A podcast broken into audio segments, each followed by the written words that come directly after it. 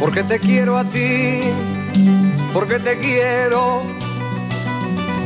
Cerré mi puerta una mañana y eché a andar, porque te quiero a ti, porque te quiero. Dejé los montes y me vine al mar. Tu nombre me sabe a hierba, de la que nace en el valle a golpes de sol y de agua. Tu nombre me lleva atado. Roberto Marcos Apoliti charlando con nosotros aquí en vinilo. En el placer de saludarte, si habrá escuchado este tema en tantos años, en tantas décadas, Roberto. Sí, sí, obviamente me emociona escuchar a, al Nano Serrat. Y la última vez que fuimos con mi señora, lo escuché en esta canción. Realmente, eh, cuando uno está ahí adentro de, del teatro, escuchar a, al Nano es, es extraordinario, ¿no? Bien, ¿Cuál es el, el tema que más le gusta de Serrat? De toda su discografía, de todo su repertorio. Porque sé que le gustan muchos, tiene muchos clásicos. Un músico como Serrat no tiene un, solo una sola canción, sino tiene varias. Pero ¿cuál es la que tiene dentro del corazón, Roberto? Que siempre eh, la escucha, eh, siente mucho agrado, mucho cariño cada vez que la tiene a su lado. Eh, tengo varias, varias, varias. No, no, no, no podría nombrarte una. La que, la que recién escuchamos, ¿cómo se llama? Este, Un hombre me sabe a hierba. Exacto. Esa es una cosa, es un, un himno de los tantos himnos que tiene que tiene el Nano Serrano. Sí, sí. Otra que, que, que va en el fútbol también, eh, Los Locos Bajitos. Esa también le debe gustar mucho, Mediterráneo. Exacto, exacto, exacto. Aparte de futbolero, él, ¿no? Él va, va a ver, Sí. iba a ver mucho el Barcelona, ahora a lo mejor un poco menos, pero tenían un asiento ahí, una platea, este, un palquito ahí para, para ver su, su famoso, su, su equipo catalán, ¿no? Es muy catalán el nano. Sí, sí. Roberto, pero usted está impecable, 8-1, eh, camina, tiene actividad física siempre, eh, ¿se prende en el picado o ya no? No, no, no, por, por precaución, ¿no? pero sí, no- normalmente tengo un gimnasio acá abajo de casa, en el, en el departamento, que ahora no se puede ir al Zoom, y ahí entreno cuatro o cinco veces por semana, bicicleta, caminadora, tengo el hipódromo de, de San Isidro cerca, voy a caminar, a, a- a trotar un poco, pero ya hace como 10 años que no, que dejé de ir al club a jugarlo al club hoy, pero no, no los partidos de veteranos. Es, es lo que más extraño, ¿eh? Lo Claro. que más extraño de todo es no poder jugar al fútbol. Me imagino. ¿A qué club va, Roberto? ¿A dónde voy? ¿A qué club va? ¿Qué va a en A Jeva, a Jeva, Gimnasia Grima Buenos Aires. Ahí está. Pero igual va con los muchachos, se junta siempre. Exacto, exacto. Sí. Y eh, cuando hasta hace poco entrenaba, a la pelota le sigue pegando. Sí. Sí, sí, sí, pero bueno, hay que tener cuidado con las articulaciones, no, no, no querer pasarse de vuelta porque he tenido varias operaciones y, le- y- y la rodilla eh, canta, eh, Claro. si, si, si uno, si uno la- la- exagera demasiado. Claro. Los chequeos, bien, ¿están todos bien? ¿Cómo? Los chequeos. Los, che- la- Sí, sí, los estudios, sí, ¿está todo bien? Obviamente cada seis meses Claro. me hago todos los chequeos, gracias a Dios, por ahora vamos, vamos bien. Pero usted se cuidó siempre, decía, no fu- usted no fumó nunca, ¿no? No, nunca fumé, nunca, ni, ni salsa parrilla, bueno, vos no la conocés esa, a lo mejor tu papá, Sí. este, pero ni la salsa parrilla, no, no, no, nunca, nunca fui de, nunca, nunca prendí un cigarrillo. Bien. Estamos charlando con Roberto Marcos Apoliti, este lujazo que nos damos en el mediodía de Mar del Plata. Roberto, ¿hace mucho que no habla con el flaco Menotti? No, no, sí, bueno, ahora hace un tiempo, pero nos mandamos mensajes, sí, sí. Al Sí. flaco lo, lo voy a ver a- allá al, al- al centro, él, él tiene un- una oficina bueno, ahora tiene la escuela del fútbol, que la, la dirige su hijo, su hijo mayor, César Mario, ¿no? Menotti. Eh, y bueno, intercambiamos. Eh, gracias a Dios hace como ya como nueve años que no fuma. Y bueno, todo eso, imagínate que he estado siempre al lado de fumadores. Coco Basile es, un fumador de, no sé, 30 cigarrillos por día. Sí. ¿Y sigue fumando? bueno, pero no, no, nunca se me dio por fumar. Claro. Eh, Roberto, eh, estamos promediando esta charla que por supuesto la voy a abordar eh, en mi profundo recuerdo. quiero preguntar en la actualidad, ¿quién es el jugador que más le gusta?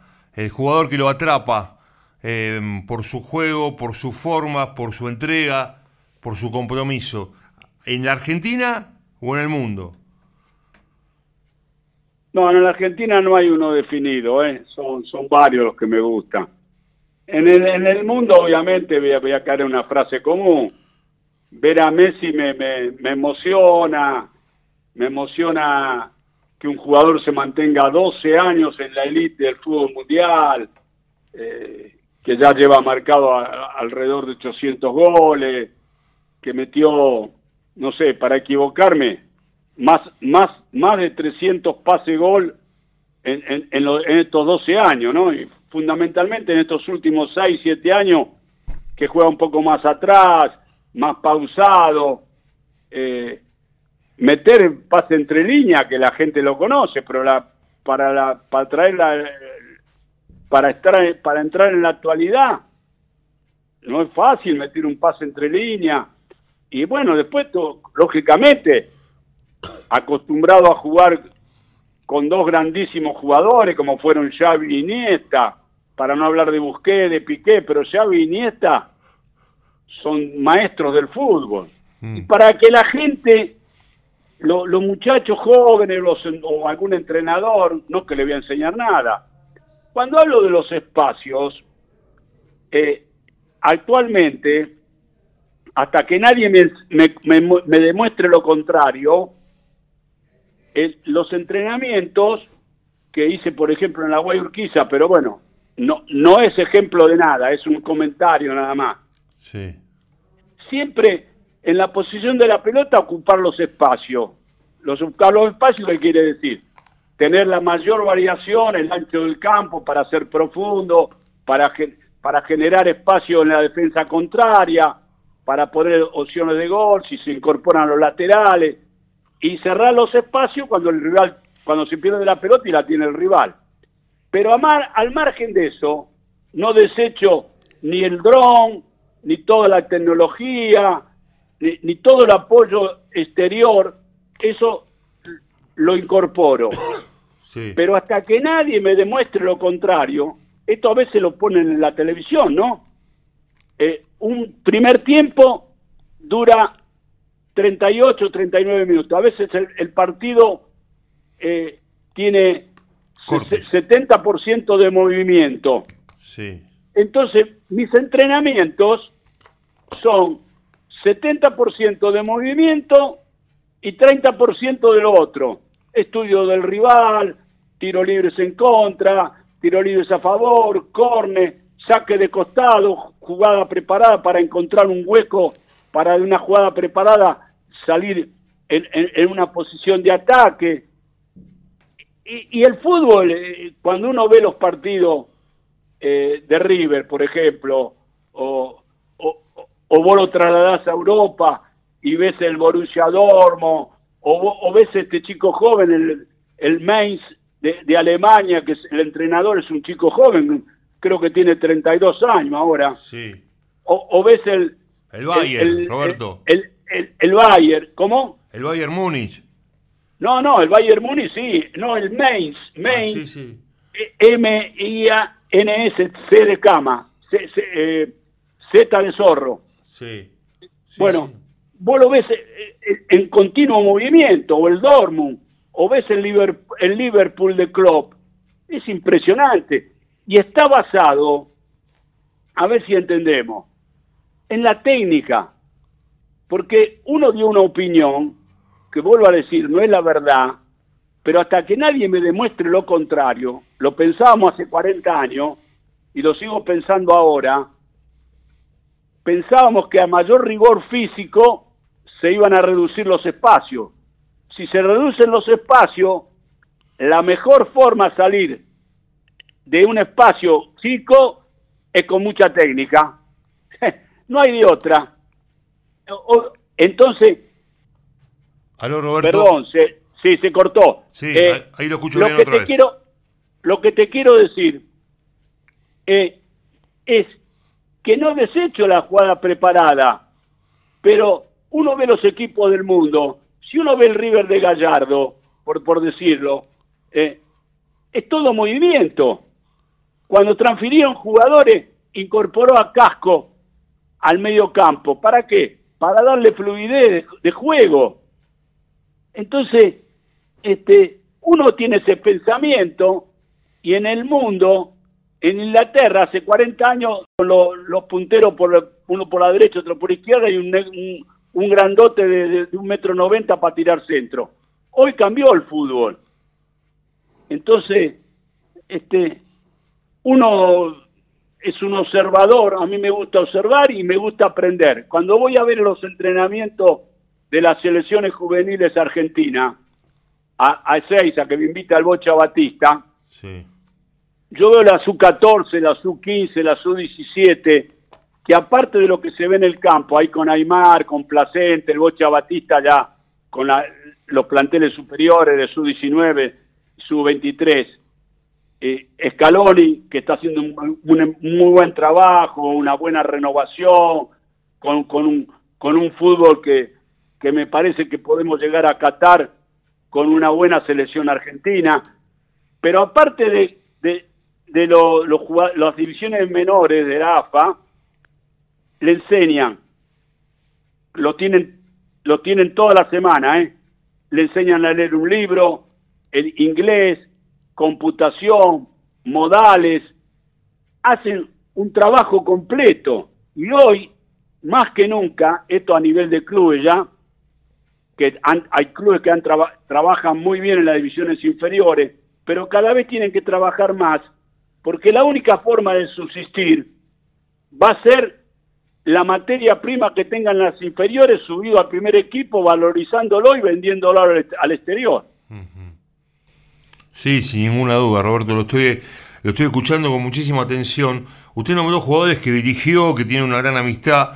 Eh, sólidamente lo ve al trabajo del Bocha eh, con vistas a futuro, una prolongación, algo que pudo haber hecho Peckerman en su momento, y ve a Scaloni eh, por el buen camino de cara al Mundial, bueno, las eliminatorias que, arrancaban, que se van a demorar, usted lo ve como como un problema eh, esta, este traslado de fechas. ¿Lo ve bien al equipo argentino con vistas a las eliminatorias y al Mundial de Qatar?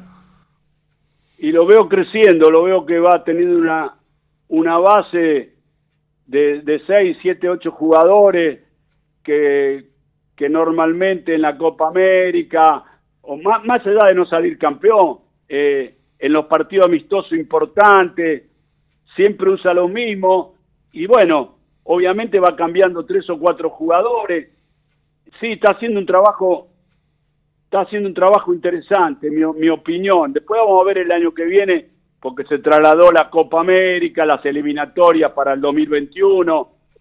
Pero soy optimista que podemos llegar con un buen equipo. Después un campeonato del mundo. Eh, tiene que quedar claro que están los participantes, que son todos, los protagonistas, que son menos, y los candidatos, que son mucho menos. Ahora, si vamos a pensar que Argentina es el gran candidato, no, no, porque hay seis, siete selecciones que llegan en un grandísimo nivel y gana una sola el campeonato del mundo. Y ojalá no, pero por ahí no podemos pasar 50 años más y no somos campeones del mundo.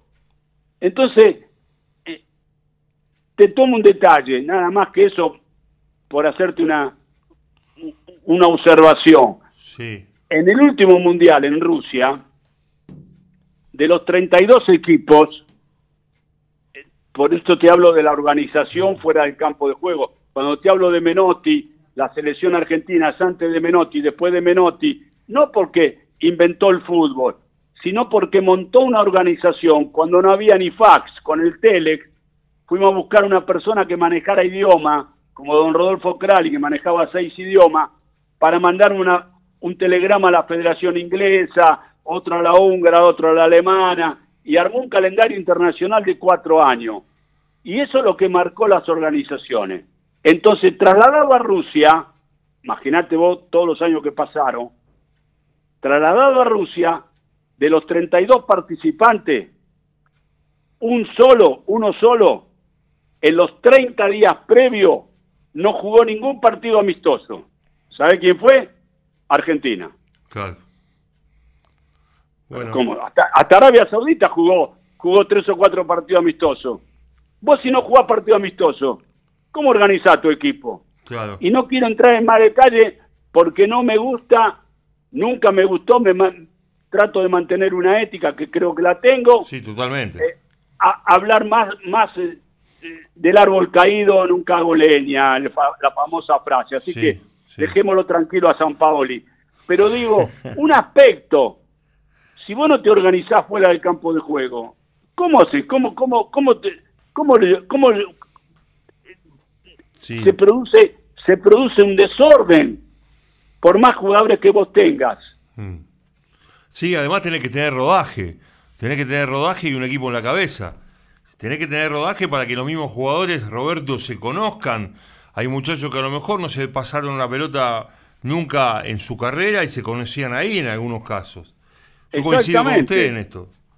Exactamente, por eso con muchos entrenamientos y con partidos amistosos, cuatro o cinco partidos amistosos que Argentina tenía para hacerlo, eh, eh, los cuerpos técnicos se van dando cuenta, eh, dice, bueno, me voy a, modificar acá, todo. Después, dejar una escuela, un campeón del mundo, y el mejor campeón del mundo que yo vi, por lo menos una opinión, ¿no? Claro, tenía, tenía seis o siete monstruos y, un extraterrestre que, fue el, Pelé, eh, el Brasil de 1970. Y otro equipo que no fue campeón del mundo en el 74, por ejemplo, en el 78, pero en el 74, que fue Holanda, y dejó marcada una escuela que el día de hoy pasaron cincuenta y tantos, 50 años, y todavía la gente recuerda aquello y la escuela holandesa, aunque no brilla, sigue trabajando de la misma manera. Sí, sí, eso, eso es, es obvio y se nota, por supuesto. Roberto, me dio un placer enorme hablar con usted. Le agradezco mucho su tiempo, aprendimos escuchándolo, que eso es lo más importante. Está vigente como siempre Está, está para jugar, aunque te diga que ya no le pega tanto la pelota y no corre. Pero, pero me pone eh, muy feliz. Yo recuerdo cuando yo era muy chico y usted venía con argentinos aquí y muchas veces le hemos pedido eh, la posibilidad de, charlar y siempre con mucha predisposición y además la educación. Yo aprendí una vez de, una persona que quiero mucho que se llama Luis Prieto, que fue entrenador de la selección de radio de Mar del Plata, eh, que me dijo una vez, Sergio, lo que ves es. Y bueno, yo lo veo a usted y es absolutamente todo lo que uno se imagina a usted, ¿no? Respeto, compromiso, seriedad y tantas otras cosas. Roberto, le mando un abrazo muy grande y sabe que aquí en Mar del Plata cuando venga estamos a disposición para seguir charlando de fútbol. ¿Qué le parece?